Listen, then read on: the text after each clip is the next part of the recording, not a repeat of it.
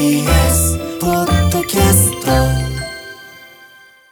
時刻は6時30分になりました。4月6日木曜日。TBS ラジオキーステーションにお送りしているアフターシックスジャンクションパーソナリティの私ライムスター歌丸です。そして木曜パートナー TBS アナウンサーのうなえりさですここからはカルチャー界の気になる人物動きを紹介するカルチャートーク今夜はゲームメディア IGN ジャパン編集者のクラベースラさんですよろしくお願いしますよろしくお願いします。はい倉部さんよろしくお願いしますお久しぶりのね、感じご無沙汰してますね。この間、あの歌丸さんいらっしゃらなかったんですよね。あそうそうそうそう。そうだ休んでた時だそうなんですよね。すいません熱く語っちゃいましたよ、その時も。大変失礼いたしましたいえ、とんでもないです。はいよろしくお願いしますよろしくお願いします。えー改めまして倉部エスラさんですはい、クラベさんはオランダ出身です。1999年にドリームキャストで発売されたゲームシェンムーに見せられ来日。その後、格闘家として世界を放浪した後、現在は日本でゲームメディアの編集者をしています。番組ではクラ散歩をはじめゲーム系の企画でいつもお世話になっています。はい私がねそうだあのお休みいただいちゃった昨年のベストゲーム特集ですね。そうなんですよね。ははいい、ジニーさんと一緒に。うん。去年のはい。締めくくりの特集で、はい。結構経っちゃったからね、はいご無沙汰しております、はい。今回、えー、倉部さんどんなお話をしてくださるんでしょう？えっとですね、モナコ投稿をしようと思います。モナコと ねえ。ゲームとはクラ結びでもさクラ散歩ついに世界を飛び出したっていうかね、モナコ。去年もね一回アメリカ投稿して、今回はモナコということで、なんでモナコ行ったんやっていう話ですけど、モナコ。うん。あのモナコにですねあの日本の漫画とかアニメとかゲームを扱ったあのイベントがありましてそちらに司会として、あの行ってきましたので、ちょっとその話いろいろと向こうのあの方で日本のコンテンツってどういうふうに見られているのかっていう話を、あのちょっとしていければなと思います。僕らのモナコっていうのの今までのイメージとちょっとね、違うからモナちょっとね。コにそういう日本のカルチャーの関心が。うん。行ったことありますかモナコ？モナコは一度大学生の時にニースフランスのニースにあの旅行したことがありまして、うんうん。そのすごい近いんですよねほぼニースですよよね。そうそうそう。ニース。から車でバスで簡単に行ける場所にあって、半日だけはい。観光したことあるんですけど、おカジノに立ち寄ってあ。2500円負けてすぐ出てきまあした。一緒一緒一緒。全く一緒。2500円負けて出てった。最低掛け金が2500円なんですよ。そう。そうそうそうでルーレットで負けて、赤か黒かで負けてえもう無理って言って出てきました。モナコ観光者最高最低レベル。あの一一緒にいた人で一人だけコスプレイヤーの方で、めちゃくちゃあのそのスロット台撫でたりしてる人がいて、またまたと思って、その人だけね200ユーロぐらい持って帰ったっていう、えー。じゃあスロットちゃん。願掛けが。撫でたりしなきゃいけないらしいですよ。はい、ということで、まあ、あのカジノがあったり、あとね、グレース・ケリーさんがね、嫁いでね、あの合否になったというかね、まあ、ちょっと事故死とかされちゃいましたけど、はい。そんぐらいのイメージしかないんで、はい、ちょっと日本のサブカルチャーとどうつながるのか、はい。お話伺いたいと思います。よろしくお願いします。お願いします。After Six Junction. ここからはカルチャートーク。今夜はゲームメディア IGN ジャパン編集者のクラベースラさんです。よろしくお願いしはい、おます、願いします。はい、ということで今日はモナコ広告で行われた、えーま、日本の、まあ、アニメとか漫画のその、まあえっとなんていうかな催し物イベント。そうですね。日本に限らず結構なんかいろんなゲストが呼ばれてひあの宇宙飛行士とかバスケ選手とか、でこんな人たちがみんな同じ場所に集まるんだっていう不思議なイベントですけどどういうイベント？一応あのマジックっていうイベントでモナコアニメゲームズカンファレンスっていうねインターナショナルカンファレンスっていう意味なんですけどあおバスケ関係あるんかなっていう感じで見てました。ででも本当いろんな人をね読んでて、まあでもうんそういうポップカルチャー系というか、うんそうですね。まあアニメとかが最初に来てくらいだから日本がその中で存在感多めとかそういう感じですかね。メインではあると思いますね、はい。なるほど、はい。改めてなんですがモナコ広告、はい。まあ本当にぼんやりしたイメージしかない人、え私も含めて多いと思うんでどういう国なんですか？そうですね。僕もあんまり正直に言うとその行くまではあのそんなにこれといったイメージではなかったんですけど調べてみるとですね、人口が3万人9000 3万9000人ぐらいしかいないんですよ。3万だから9000あの人東京都でいうと狛江市の半分ぐらい、本当にちっちゃくて、ではい。2平方キロメートルしかあのない国なので、うんうんうんものすごくちっちゃくてあの世界で2番目に小さい国らしいんですけれどもその割にすごくやっぱ国際的なイメージがいろいろとあって、ますね。あ、先ほどもおなしお話に出たんですけどカジノがあったりとか、うん。あとはモナコ GP が行われる場所であったりとうんそうだ。か。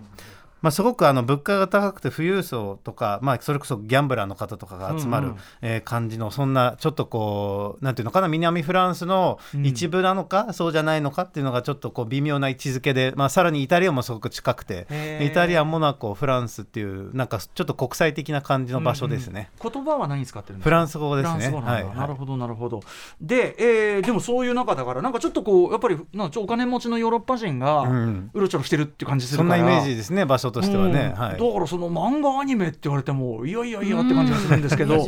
マジック、えーじゃあそういうのお好きな人がなんだろう。モナコがそういうのを打ち出してるってことなんですか、えっとですね、モナコに、えっと拠点を置く渋谷プロダクション。渋谷って名渋前がついてるんですけど。ン、やばい、まあ、東京なんか日本人がほらニューヨークなんとかあみたいうなつけるのね。にやっぱその、日本のコンテンツに憧れている方セドリック・ビスカイさんという人が作った会社なので、うんうん。やっぱそこちょっとこう日本チックなあの会社名にしてるんですけどその人自身がやっぱすごく日本の漫画とか、うん。ゲームとかをプレイして育っていったのでそれに対するリスペクトがすごごくあっ。うん。で、えー、といろいろとそのゲストを彼の方でやっぱその好きなゲストとかを選んだりして、うん。その人たちを呼んでで実はこのイベント無料で参加できるんですよ一般の方が。うんうんあの3000人というその人数制限はあるんですけれども、うんうんあのやっぱそのすごく憧れていたあの有名な日本のクリエイターとかに会える、えー場所という感じでこう夢を与えているような、えーところですね。はい。そのモナコの中でのそういう例えば日本のサブカルチャーみたいな認知度っていうのは結構あるんですか？あ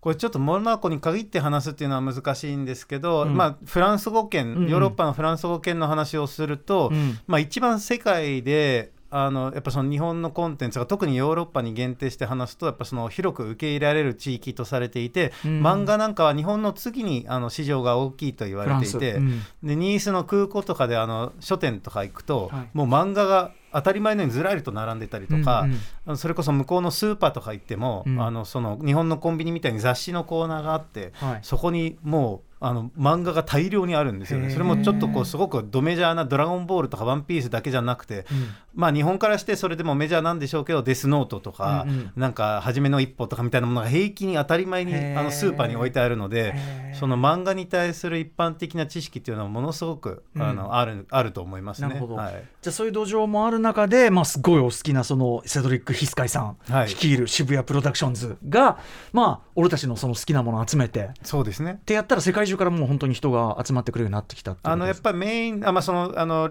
来賓の方はやっぱりあの世界中から来るんですけどあのおお客さんとして見に来る人はフランス人がやっぱメインらしいですね。はいはい。でもアニメファンとかだから、まあ、コスプレイヤーとか？あもうコスプレのコンテストもそこでやっててそれはもう世界中から招待されてくるんですけれどもものすごくクオリティが高くて。で僕がなぜかですねその司会としてうん。そのコスプレイヤーの皆さんと同じホテルにうん。なってて、そのまああのバンみたいなのが来て会場に運ばれていくわけですよ、うんみんなコスプレの話をしててで君は何の格好するんだって 言われるわけですよ。僕はジャーナリストなんでみたいな。へえ、はいはい。そう倉部さんはそこになんで司会として呼ばれたんですか、よく聞いてくれました。ここがここがなんだろう。いや実はこれはね僕の一番好きなゲームでシェンムっていう、まあ、毎回多分シェンムっていうワード出してない時今までここ一回もないと思うんですけど、出しましょうってこれ大事もですから。ちろん結局のところこれもシェンムが一説明してしてるんですよね。1999年にね出ました、はい。ねドリームキャスト。のうん。ゲームで、私も大好き。このゲームがあの約15年越しに続編3作目が発表されてこれ実はこのセドリック・ビースカイさん渋谷プロダクションが関係してるんですよ。おおなんだ。発表前からあの投資をしていて、うん。そして共同プロデューサーとして参加してこのプロジェクトのその成り立ちに大きく貢献した、えー。人物なんですよ。じゃあシェンムの、まあほとんどもう今中の人になってるわけだ恩人です僕らにとっては。うんうんうん。であのその彼がやるマジックっていうイベントに鈴木優さんが2019年に行くと聞いて。シェンムのクリエイターのね。でさすがに僕もそのゲームライターでシェンムだけのためにそのモナコの出張費出してくださいって会社に言えないわけですよ。そこでちょっとダメ元でセドリックさんにツイッターで DM を送って、ん。どうにかって言ったらあの聞いてみるもんだなっていう感じであの招待してくれて。おお、でだでもそあのヒスカイさんそんなにセドリック・ヒスカイさんそんなにビスカイさんか？ビスカイさんですね。あのはいはいビスカイさん。あのシェンムそんなにお好きだったらやっぱりその倉部さんのその熱意がね。あーどうなんですかね。でもやっぱ「アイジャパン」がよく書いてくれるからみたいなことは言ってくださったんでそこでつながりができてでさらにマジック京都っていうイベントもうん。同じ年に2019年やって、へー。その時は君が司会をやってくれっておっしゃってくださって、うんうん。そこからのつながりで今度またモナコでやるときにまあそのね「アイジンジャパン」でやってるからいろいろととゲームクリエイターの知り合いもあるし紹介してくれればまた読んであの司会をやってもらえたらなっていう感じで今回、まあ、モナコ本当は2020年また行く予定だったんですがコロナで3年ぐらい開催できなくて、うん。4年後の、えー久々の開催ということで。い。やーチェンムーは身を助くと言いましょうか。いやマジであのシェンムがなければ僕日本に行かなかったっていうだけでなんかモナコにも行けなかったでしょうね。日本経由モナコ。そうですね。ねえいやでもあのやっぱそのなんか好きな人同士でつながった感じっていうのがあって熱いなと思いますね。いや。セドリックさん熱くない？シェンムー3に投資ってすごい。もう会社ごとね、そのやっぱそのかなりそのシェンムー3でその渋谷プロダクションっていう会社が多分結構認知されるようになったっていうこともあって、ね。でそのマジックっていうイベントがこれまではシェンムーファンが世界中から集まるイベントだったんですよ。それだけにやっぱりそんなやばいそのイベント。もう会場とかでその他のセッションとかやってる時にもシェンムーまだみたいな声とか来る夢でも夢の空間じゃん。シェンムー3がもう出て、今はその、ね、鈴木優さんが来るわけ、まあ、その生みの親ですけど来るわけでもないしやっぱ他のゲストがいろいろ来る中でもう今年は世界中というか、まあ、ヨーロッパフランス中心の日本のサブカルファンがこう、うん。一堂に会するイベントっていう感じでしたね。そういう意味では、面白い感じで今年はまたちょっと違った雰囲気がありましたね。なるほどはい。まあでもあの心のその核の部分にはシェンムーがあるぞっていうイベントだとまあ僕はまあ思っておりますそうですね。僕もそう思ってます。公安にはそれがある、ね、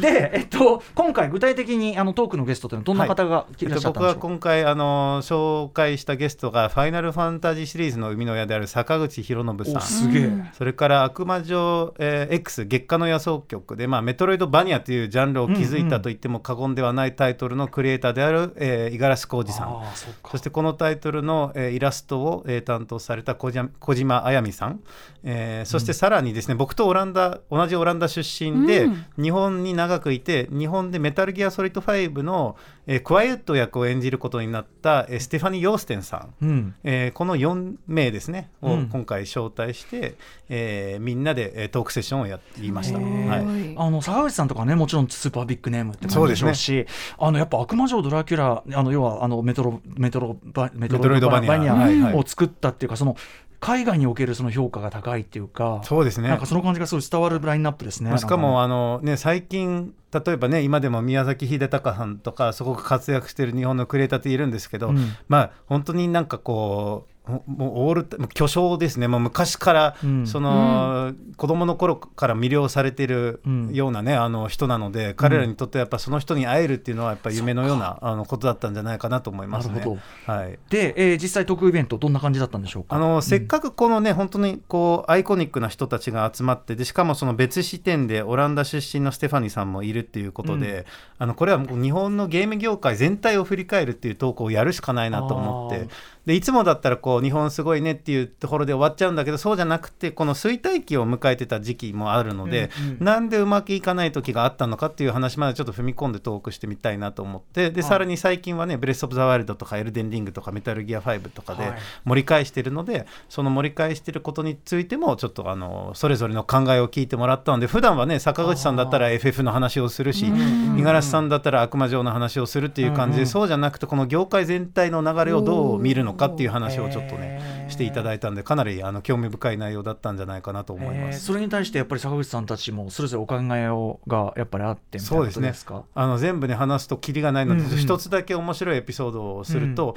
まあ、なんでダメになったのかという話ですよね。やっぱここが面白いなと思うんですけど五十嵐さんも坂口さんもやっぱりすごくおっしゃったのがそれまでこう家庭用ゲームっていうのは、まあ、ファミコンとかスーパーファミコンプレイステーションっていうのは日本で作っているもので、うん。日本のメーカーは直接それを作っているソニーさんとかニンテンドーさんとお話ができて、うん。あのコンソール向けにこうゲームを作りやすいっていう環境でそれもあってかやっぱ日本が一つ上だったっていう時代がずっと続いていった中で、プレイステーション23ぐらいの世代になると欧米ではそれまでパソコン向けにゲームを作ってた人たちがみんなその主戦場となった、えーと家庭用ゲーム向きにあのゲームを作るようになったんですよね。でど何がその時に起きるかというと子供たちでずっとファミコンとかで育った子供たちって僕もそうですけど、マリオとかロックマンとかファイナルファンタジーとかバイオハザードとかそういう日本の完成から生まれたゲームしか知らないんですよね、でもそこで急にグランドセフトオートみたいな海外のゲームが出ると本来であれば自分に近い欧米人の完成なんですよね、うんうんうん。でも実は日本人の完成になりきっていて、うん。欧米人の完成によるゲームの方が新鮮だっていう、うんうんうん。そういう不思議な現象が起きたっていうあの話を坂口さんがされて、うん。あなるほどなと思ってね、うんあのちょっと面白いですよね。日本人が作るゲームの方に馴染んでたっていうことによって、むしろ海外のゲームの方が新鮮に感じられる時期があったっていう。いやそうかもしれない、はい。確かに。あのそういうあこんな価値観のゲームがあり得るんだっていうか、うん。そういうショックありましたもんねやっぱね。そうなんですよね。で本来的にはやっぱそこが自分の国とかにも近いし受け入れやすいっていうところで、うんうん。あのしばらくやっぱ欧米のゲームが流行っていって、でも今度はまたまたそっちがマンネリ化するんですよね。うんうんうんでそうなってくると2017年の「ブレス・オブ・ザ・ワイルド」とかが、うんその日本的な解釈のオープンワールドを出して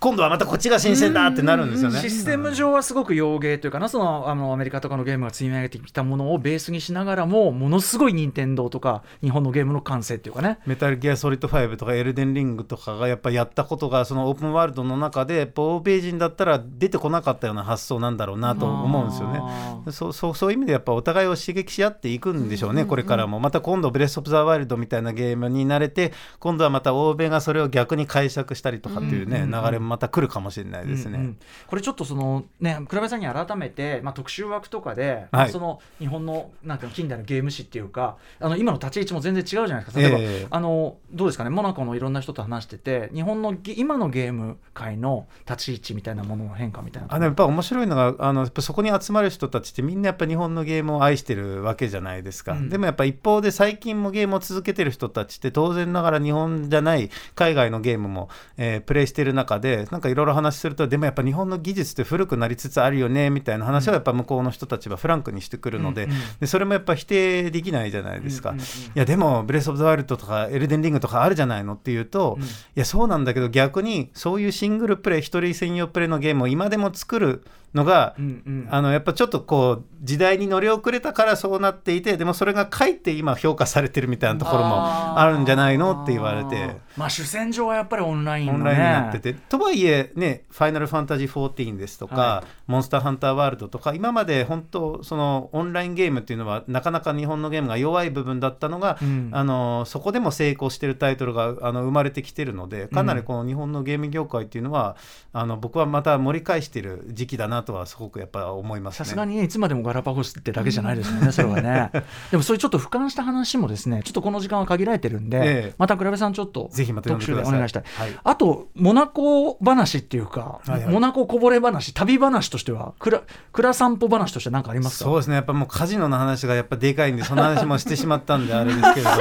2500円じゃない。2500円すった話。でもあのやっぱ外を歩いててすごいなと思ったのが、このマジックっていうイベントのでかさなんですよね。うんうん。僕街歩いてあのバス停とか行くとマジックのポスターが貼ってあるし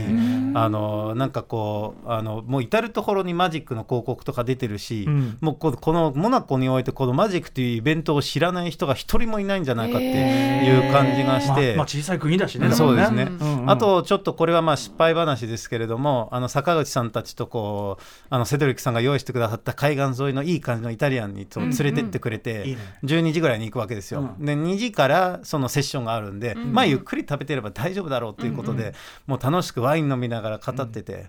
もう全然時間気にしなくなっちゃって気が付いたらちょっと時計を見たら1時40分なんですよ。で会場まであの車で15分ぐらいかかるんですよ。それはあってかあのちょっとあの坂口さんとか五十嵐さん皆さん結構ほろ酔いであの語る感じになってしまってそれが逆にこう、まあね。いい効果をねオープンにね。そうですねオープンに喋っていただけたあのきっかけにもなったかもしれないですね。なるほどな、い、やでもえでちなみにこのマジックって毎年これはモナコ高校が開かれてるんですか？これは。まあ、コロナでしばらくできなかったですけど2015年からやっていてえー今回が5回目かなんかだったと思いますね、来年もまたやるまもうねあの日付まであの決まってるみたいなんで、えー。僕も来年また行きたいなと思って一生懸命、ねあのゲストを探してこようかなと思ってます。だしちょっとこう、まあ言っちゃえば旅行がてらっていうか、観光でねモナコの行ったことないから、はいはいはいはい。でマジックタイミングで行ったらすごい楽しそうだし。面白いかもしれないですね。ねあと、はい油断してるとマジック京都とかやってるんですもんねじゃあねあそうなんでですよ。それが2019年と18年にやっててまたそれもね開催できればやりたいなっていう話もしてたんで。まあ国内でやるんだったらそういう時にね行ってみてもいいですしそうですね。ですかね、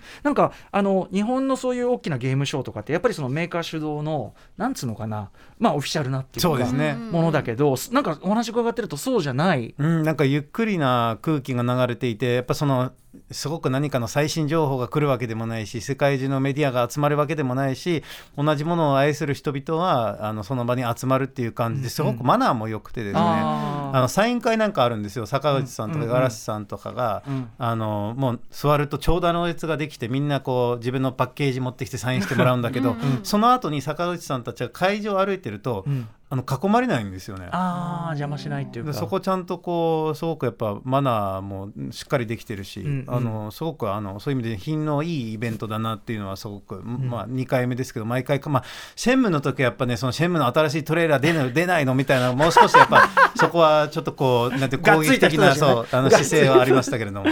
しょうがないこっちは。やっぱシェームファンはもう長年虐げられ続けてるからしょうがない。僕も4年前はなんかこう必死にこう会場走り回ってた記憶がありますけど今年はこうちょっとゆっくりできましたね。まあでもね魂にはそのねシェンブがあるということでございます、マジックでした。ありがとうございます。なんかあのモナコ行ってみたくなりました。マジックタイミングで倉部さんがやる時だったらちょっとはい。あのぜひ。また教えてくださいトークセッションやりましょう。